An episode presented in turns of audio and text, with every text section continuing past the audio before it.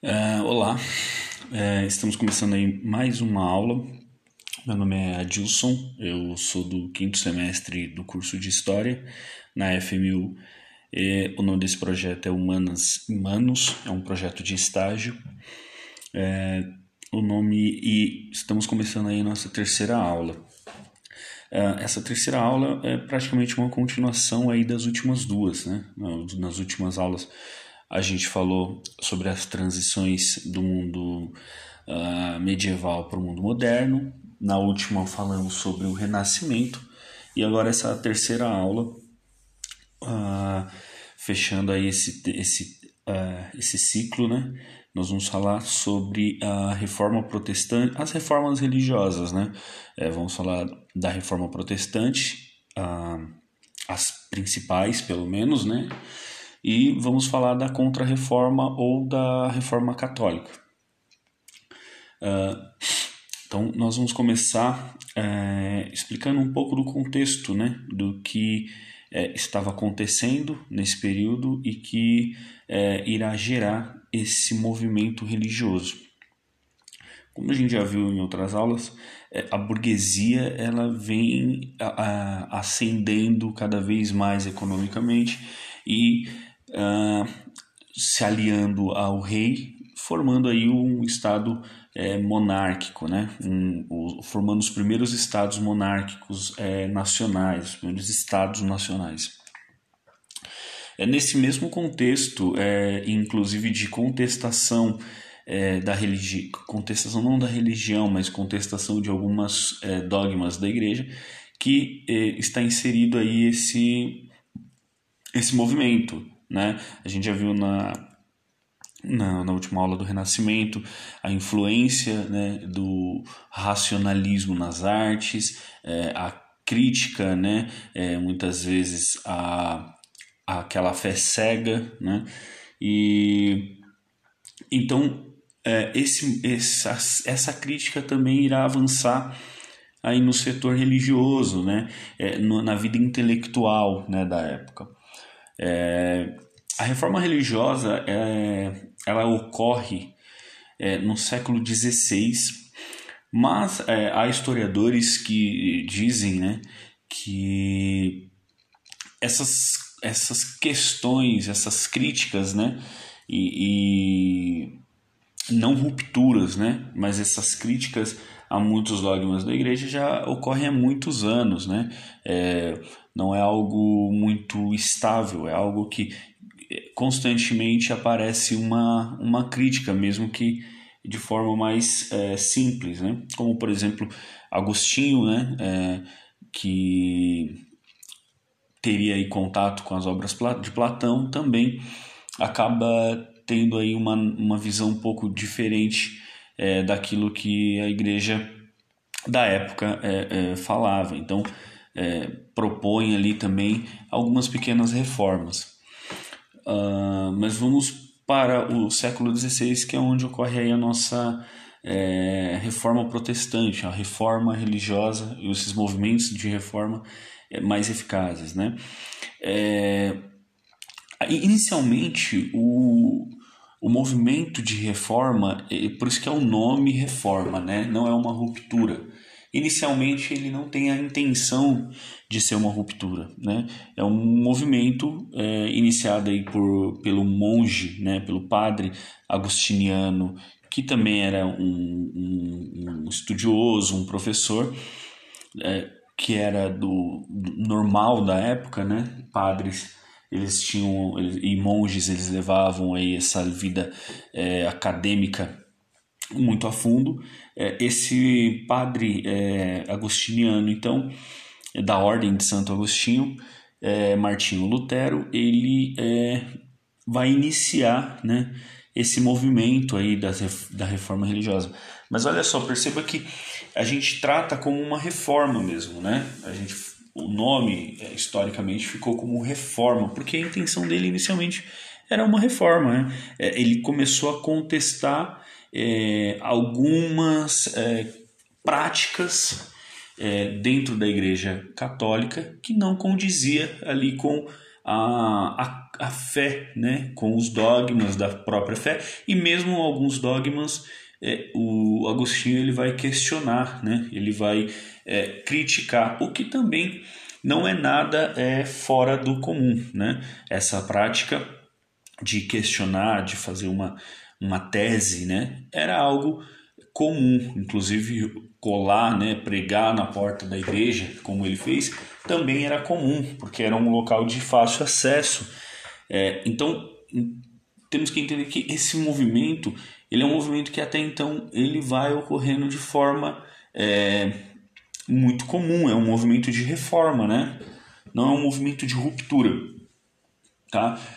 Inicialmente, mas é, conforme as coisas vão ocorrendo, né, uh, isso vai mudando, porque Martinho Lutero ele vai se popularizando né, é, dentro do, do, do, Império Sacro Germânico, né, que ainda não era a Alemanha, mas era ali próximo do que a gente pode dizer que hoje seria a Alemanha. Então ele começa a, é, a se popularizar, né? depois que ele prega é, as 95 teses né, é, que ele é, desenvolve, que ele escreve, é, fazendo críticas a, ao dogmas né, da igreja, às práticas da igreja. Tá?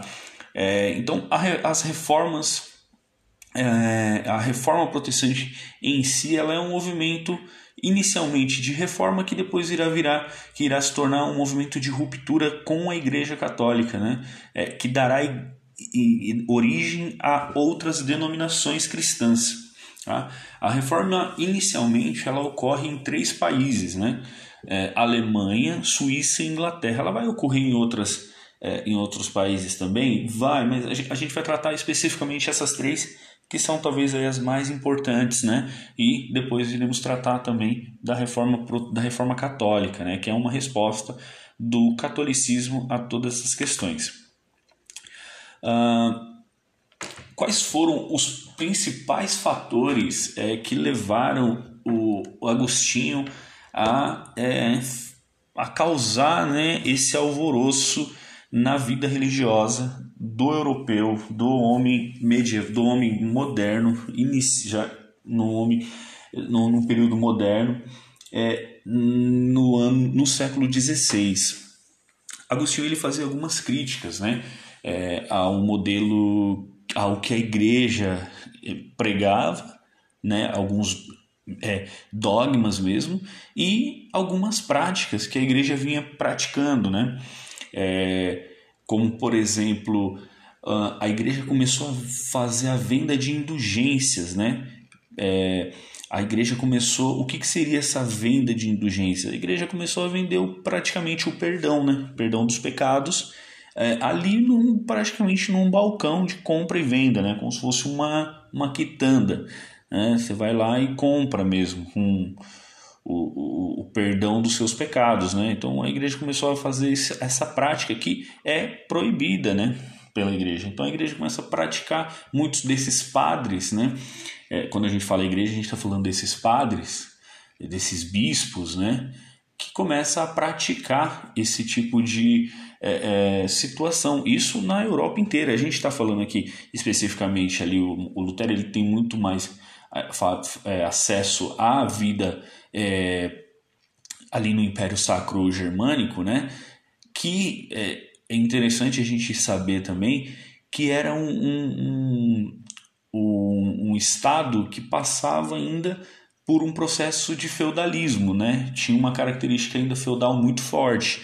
É, então, você tinha é, grandes propriedades, ainda tinha um, trabalho servil, é, a igreja, né, o clero, tinha grandes propriedades de terras né, nesse, nesse, nessa, nessa conjuntura é, histórica. Né, uh, você, é, inclusive, terá aí já um certo abalo é, nas estruturas sociais, é, nas relações entre a nobreza e, e, o clero, né? porque a nobreza já começa a ficar um pouco abalada com essa relação com o clero e por isso apoiará, setores dessa nobreza apoiará o Lutero, né?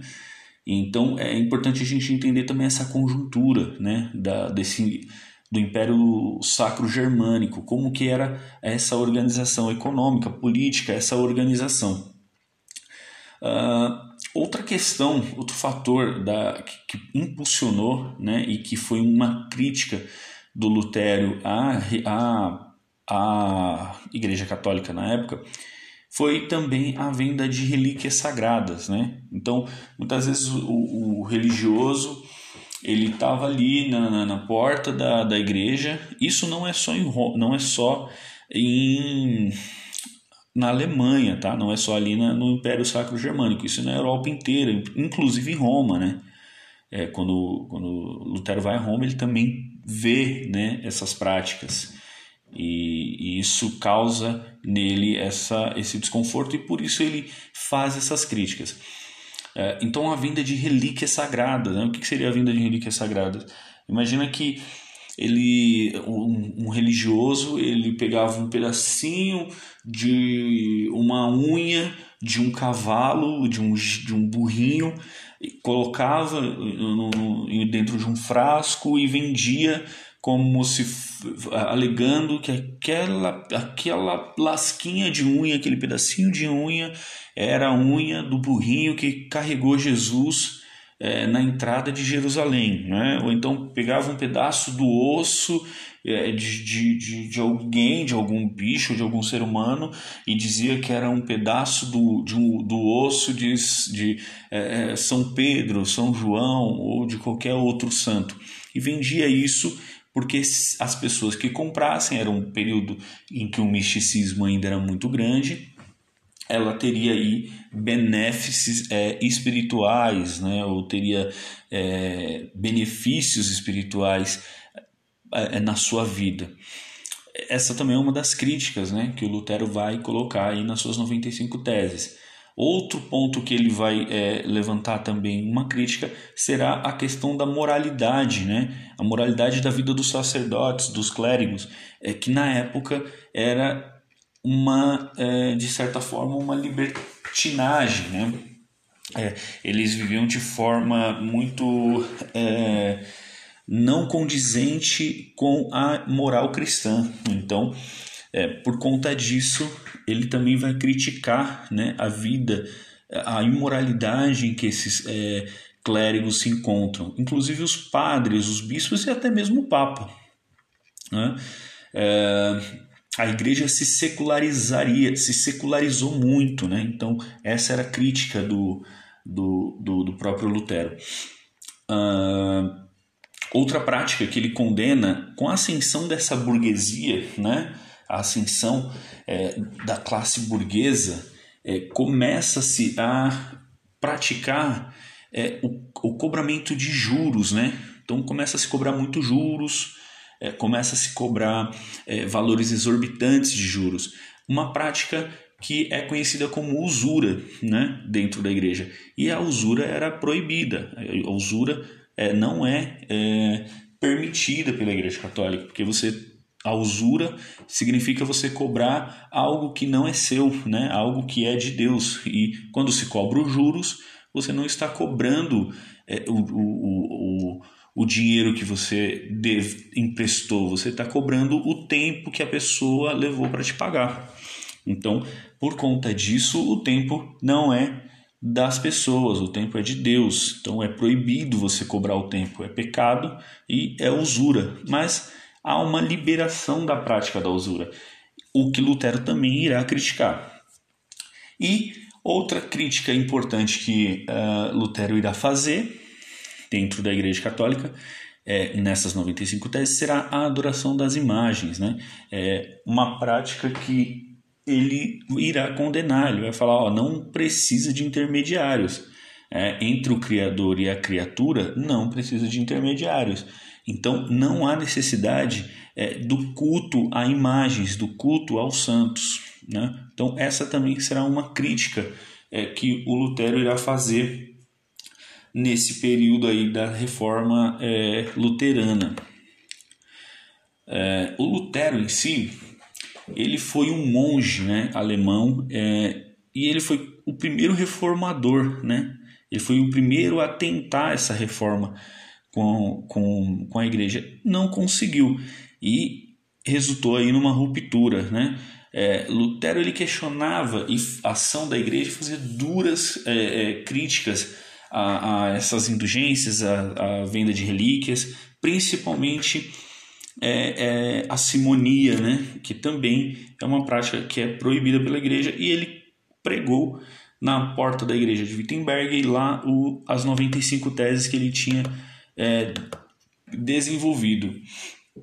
É, o Lutero, mais especificamente,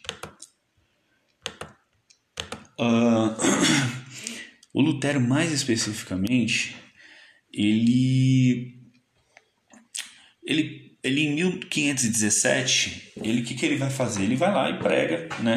na porta da igreja as suas 95 teses que ele é, vai desenvolver criticando a igreja, criticando a fé, né? muitas vezes o dogma, não a fé, mas os dogmas né?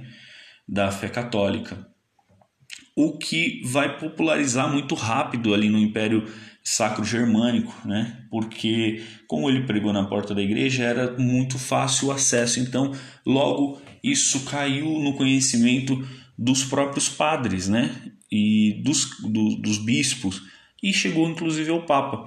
O Papa então ele é, vai escrever uma carta condenando o trabalho do Lutero e exigindo que Lutero faça uma retratação, né? O que não ocorrerá. O Lutero ele, ele, ele vai a julgamento, ele não, ele não faz uma retratação, ele defende a sua tese. Então Quatro anos após essa publicação das teses, ele é excomungado pela, pela Igreja Católica, ele é, é perseguido, excomungado, considerado um herege.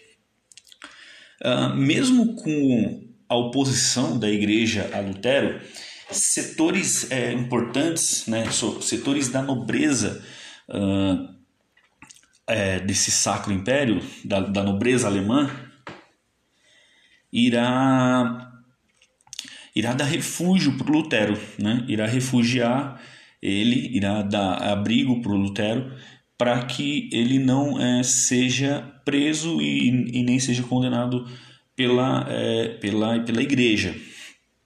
É, o que, que vai acontecer? Enquanto Lutero está nesse refúgio, ele vai se dedicar à tradução da Bíblia, né? que imagina você, a Bíblia só podia ser traduzida por, para o latim, porque é a língua da igreja, a língua oficial. É, a igreja ela vai é, ser somente traduzida, a Bíblia só podia ser traduzida numa língua considerada sagrada, né? então o latim. O que o Lutero vai fazer então? Ele vai traduzir para o alemão, né? E com o auxílio da, da nova é, é, máquina de imprensa, né? De, é, que podia criar com uma demanda muito maior é, produzir livros, então isso irá é, difundir de forma muito rápida também né, essa Bíblia em alemão, o que é, vai gerar uma mudança aí dentro do comportamento da própria é, sociedade, dentro da sociedade alemã, ali do Império é, do sacro é, do, do, Império Sacro Germânico. É, também nesse mesmo período em que ele está traduzindo a Bíblia, ele escreve também é, um trabalho, né? ele escreve e publica um trabalho chamado A Confissão de Augsburgo, que é, é, basicamente as bases da doutrina luterana. Então, seriam aquelas ideias Olha só que agora ele já tem uma ideia de ruptura, né? ele vê que não tem jeito a uma necessidade de ruptura. Então ele escreve ali as bases do que seria a doutrina luterana, tá?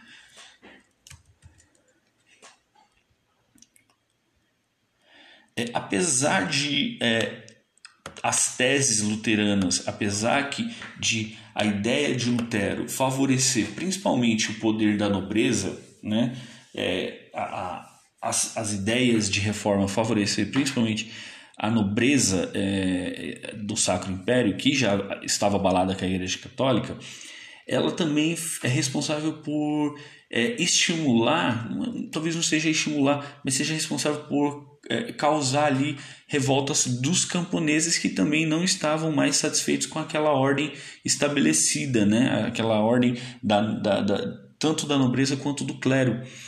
Então eles vão se revoltar, vão, vão, vão vai haver saques né, pra, contra igrejas é, nessas, nessas, nesses, nessas vilas, né, nessas cidades, e Lutero também irá condenar né, esse, essa, essas revoltas camponesas, não era o que ele pensava, e inclusive vai dar um apoio é, para as forças de.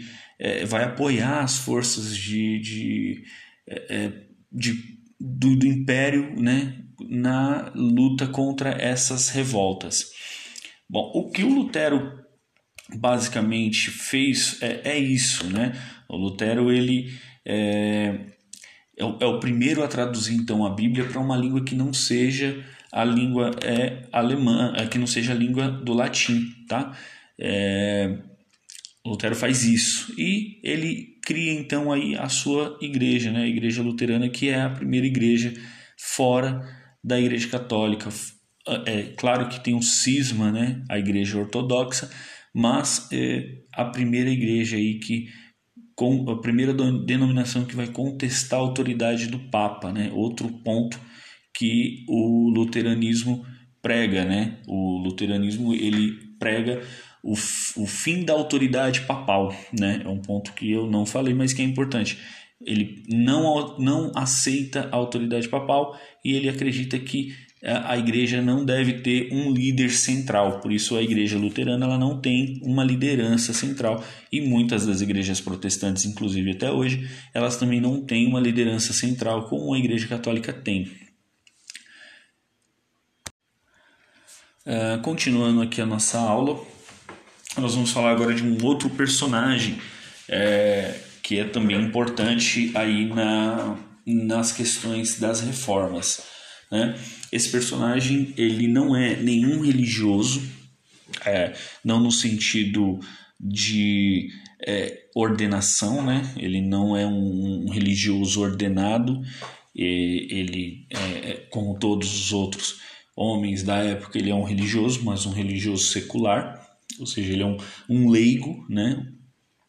É, mas ele é um, um estudioso, um intelectual é, que vive na França, é, e que começa a ter contato aí com essas ideias do Lutero. E ao ter contato com as ideias do Lutero, ele irá é, também se encontrar nessa é, discordância com a igreja. Ele vai encontrar também algumas é, incoerências aí que ele vê da igreja com a sua doutrina. E ele vai também criticar e fazer é, desenvolver algumas teses, algumas ideias também é, no âmbito da teologia. Esse, esse, essa pessoa é João Calvino, né? ele vive na França, e, mas logo depois ele vai para Genebra, na Suíça, onde ele começa a é, difundir aí as suas ideias, né? o calvinismo. É, segundo o Calvino, é, há um elemento fundamental na, na questão teológica, na questão da fé, né, na questão da crença, que difere aí muitas vezes de outras religiões, inclusive a do luteranismo, tá? Então, a, a primeira é, questão aí em discordância, porque ele tem, porque a gente está falando primeiro da discordância, né? Porque as semelhanças são muitas, né? Ele, ele, ele terá várias semelhanças aí com a doutrina do Lutero, né, o luteranismo, como por exemplo é, o, o, o fim dos sacramentos, né, somente dois sacramentos eram, eram, eram necessários, né, como é, não os sete, como a igreja é, é, a igreja católica estipula, né, então para o Lutero ele Lutero e Calvino os dois é, mais importantes é, os dois é, é, sacramentos importantes era somente o batismo e a Eucaristia, né? a, a comunhão da Eucaristia. Uh, outro ponto em comum é a questão do celibato, né? o, o, o celibato é, não era necessário para o religioso, ou seja, um religioso poderia, enfim, ter, ter uma família, poderia se casar, o que era contrário com a Igreja Católica. É, eles também é, concordavam na questão da, das imagens, né, é, de retirar a, adoração às imagens. É, a autoridade papal também é algo que está em consonância, né, os dois concordam com isso. Uh, mas tem um ponto que eles discordam e é um ponto extremamente importante na questão teológica.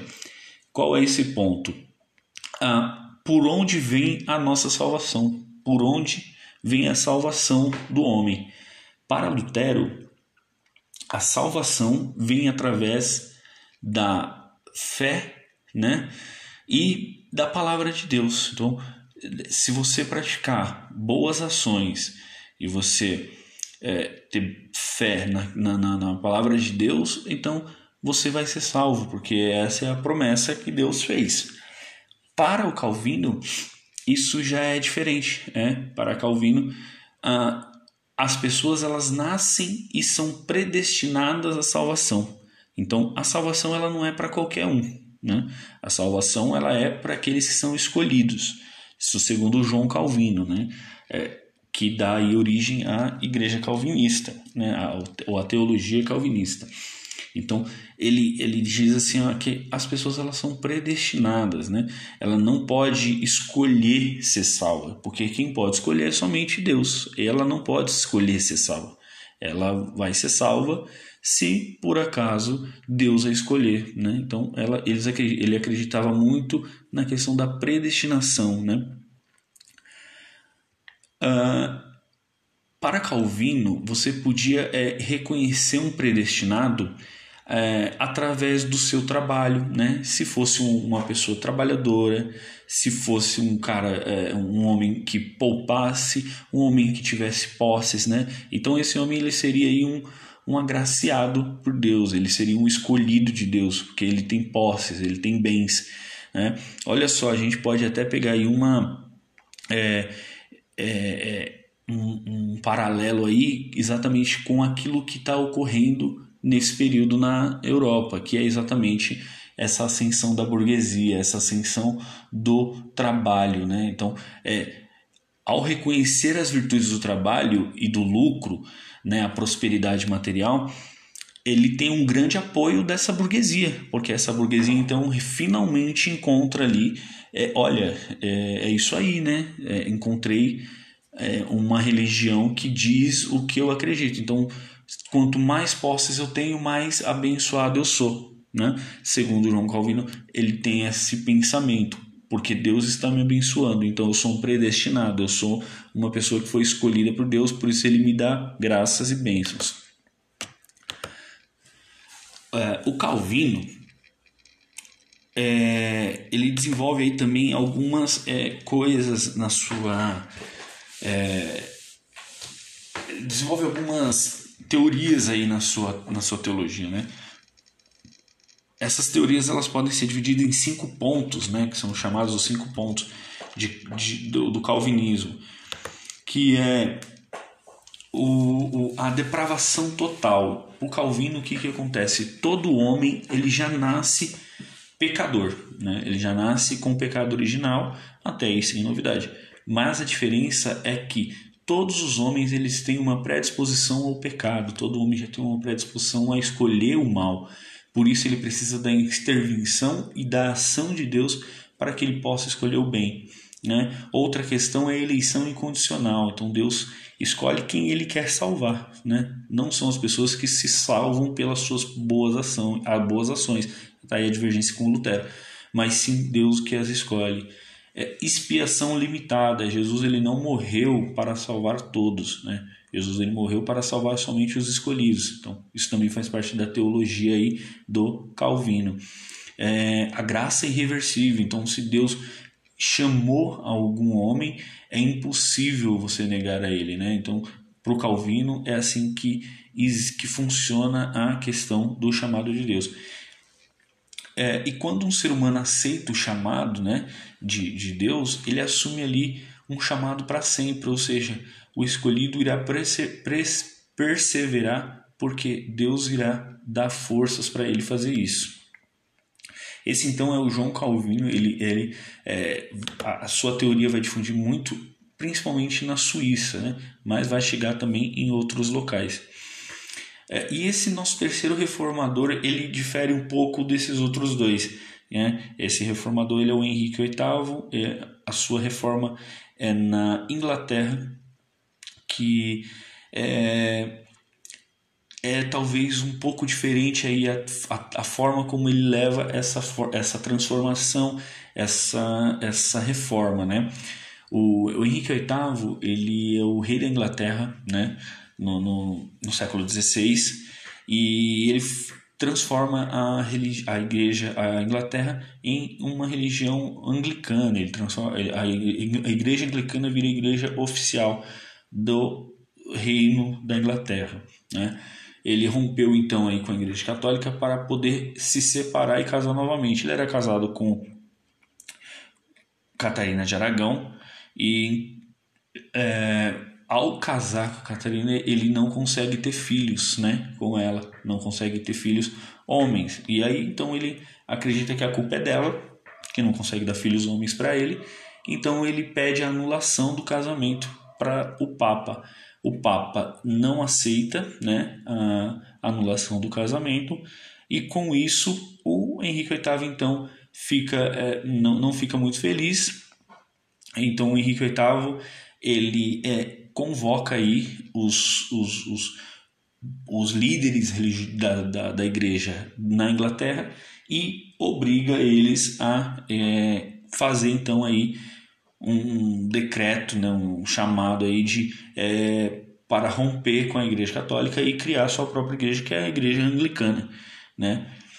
É, onde tem muitas semelhanças aí com, com tanto com a Igreja Católica quanto com alguns ideais do luteranismo, né? Mas a intenção dele mesmo era poder se separar, anular o seu casamento, e ele é o que ele faz, ele anula seu casamento na Igreja Anglicana e se, se casa novamente com Ana Bolena. Mas essa não é a parte mais importante. A parte mais importante é, é que, na realidade, a sua real intenção também era é, confiscar as terras e os bens da igreja, né? Ou seja, a igreja tinha muitas terras na Inglaterra e muitos bens na Inglaterra. Então, é, o Henrique VIII ele vai lá e simplesmente transforma a igreja, a, o, a, o país, a nação, o Estado é, em anglicano, ele se torna o chefe né, da, da religião, ele se torna ali o chefe da igreja e o rei e confisca as terras da, da, da igreja católica, expulsa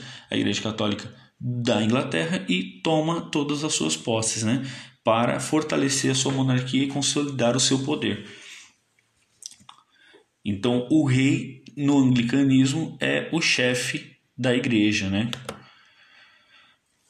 O Henrique VIII ele casou-se seis vezes, né? É, ele casou com a Catarina de Aragão, que depois que ele é, anula seu casamento, ele é, irá banir ela, né? E ela morre de tristeza.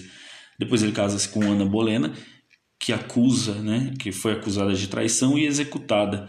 É, ele no final das contas ele vai acabar até inclusive tendo um, um, um, filho homem, né? Mas ele vai morrer ainda jovem e não vai assumir o trono.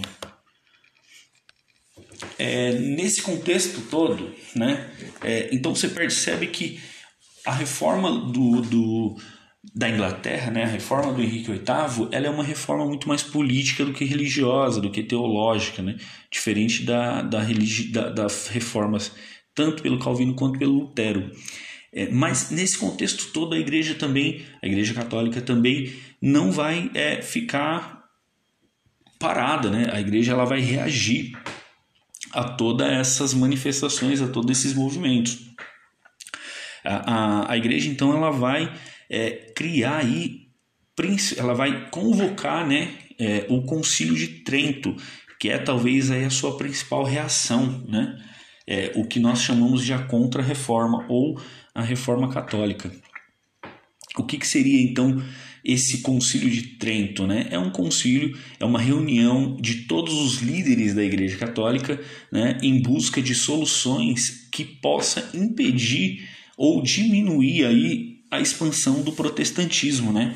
É, então eles vão aí se juntar junto com o Papa junto com todas as lideranças da, da, da igreja para é, encontrar um, um, um, uma nova. É, encontrar uma forma de é, é, travar ali, bloquear, né, suspender essa expansão é, é, do protestantismo. É uma reação, né, é uma forma de reagir a tudo isso que está acontecendo. Dentre essas medidas né, que a igreja toma no Concílio de Trento, é, tem algumas aí que são bem importantes, né? Então a igreja, por exemplo, decide manter dogmas da igreja, né? Então os sete sacramentos, a hierarquia do clero, é, a confirmar o celibato, a autoridade papal, né? Tudo isso é mantido. Eles não, a, a, o culto aos santos, né? Tudo isso é mantido, né? É, a igreja decide acabar com os abusos, né? Uma, uma, aquilo que o Lutero mais é, é, iria é, denunciar, né? a igreja acaba catando essa denúncia do Lutero e ela busca acabar com os abusos das indulgências, a venda de relíquias, a simonia, né? e a igreja também irá criar ali a Companhia de Jesus, né? a criação da Companhia de Jesus por Inácio de Loyola, um espanhol.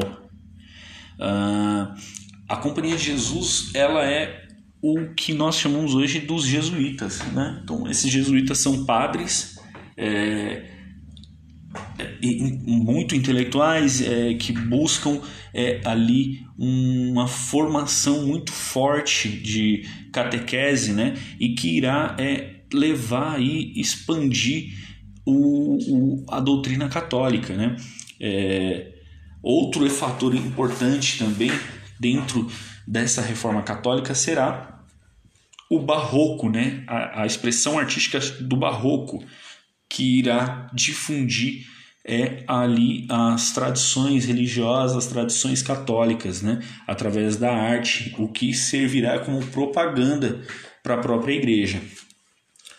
É... O que, que no final das contas essa reforma religio... essas reformas religiosas provocou de impacto, né, de, de transformações. Então, ela é ela quebrou a unidade da igreja, né? ou seja, a igreja foi dividida, né? ela pôs em dúvida ali a autoridade do Papa, o que era algo inquestionável na época, era algo que não podia ser questionado a autoridade do Papa, e ela negou alguns dogmas religiosos, ou seja, ela quebrou com algumas tradições. Então, a gente pode entender isso aí como uma ruptura nesse processo. Né? Os fatores mais importantes ali de sucesso né, da reforma. Então, é, você tem o espírito crítico da burguesia que é, sai beneficiada né, com essa reforma, é, por exemplo, na questão do, do do calvinismo, né, como eles é, se adaptam muito facilmente à doutrina calvinista, né, inclusive os Estados Unidos eles são é, colonizados por refugiados, né, é, é puritanos que, que seguem a doutrina do calvinista, né, e, e e a construção né, da, do imaginário é, é, do norte-americano é muito baseado nessa ideia da predestinação, né, na questão do trabalho. Então é, é bem visível como o capitalismo é, nesse, nesses país, nesse país, por exemplo, nos Estados Unidos, como ele é, tem uma relação muito forte ali com a religião também. É, outro fator de sucesso dentro da reforma é, a política nacionalista dos reis, né, como Henrique VIII se beneficiou muito, né, e os problemas internos, é, é, é, os problemas internos ali da Igreja Católica que foram de certa forma solucionados. Outra coisa que a reforma é, católica é, reformula né, nesse período de, de contra-reforma, de reforma do seu da sua teologia, dos seus dogmas, é a, a, o retorno né, do Tribunal do Santo Ofício, que é a Santa Inquisição, que irá perseguir né, e irá procurar, irá talvez ter a sua fase é, mais é, obscura no, em Portugal, mas ainda mais obscura na Espanha, né, com a Inquisição Espanhola, e terá também.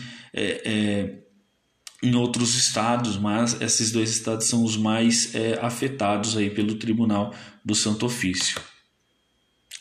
É, as reformas, então, portanto, né, só para a gente finalizar, é um momento importante dentro desse período de transformação que a gente já vem falando aí há duas aulas, né? É, então você a, a, reforma protestante faz parte aí, as reformas protestantes faz parte fazem parte desse, desse momento de transformação aí e de construção do homem moderno, tá bom? Não é, é não está fora do contexto histórico, ela também está dentro desse contexto histórico. Por mais que é, esse processo de mudança do, do período médio, medieval para o moderno tem as suas é, transformações e suas rupturas, também tem suas permanências, né? É, como por exemplo, apesar de os estados nacionais serem diferentes do estado feudal, né, das cidades feudais, dos, dos, dos domínios, né, é, a, a nobreza continua ainda no poder, né? a nobreza, ela, a nobreza e o clero continua é, no poder, continua sendo detentoras do poder, né? É, apesar da ascensão da burguesia. O que ocorrerá mais, mais para frente numa ruptura também aí com, com a nobreza, né? A nobreza também irá ruir. Mas até então, é, o homem moderno, ainda a nobreza, é, tem o domínio no, no, sobre a questão política, a questão cultural, a, a questão religiosa e temos as rupturas, como por exemplo essas questões das reformas protestantes, né, que rompem aí com a igreja e com a autoridade papal. É, por enquanto é só isso. Muito obrigado.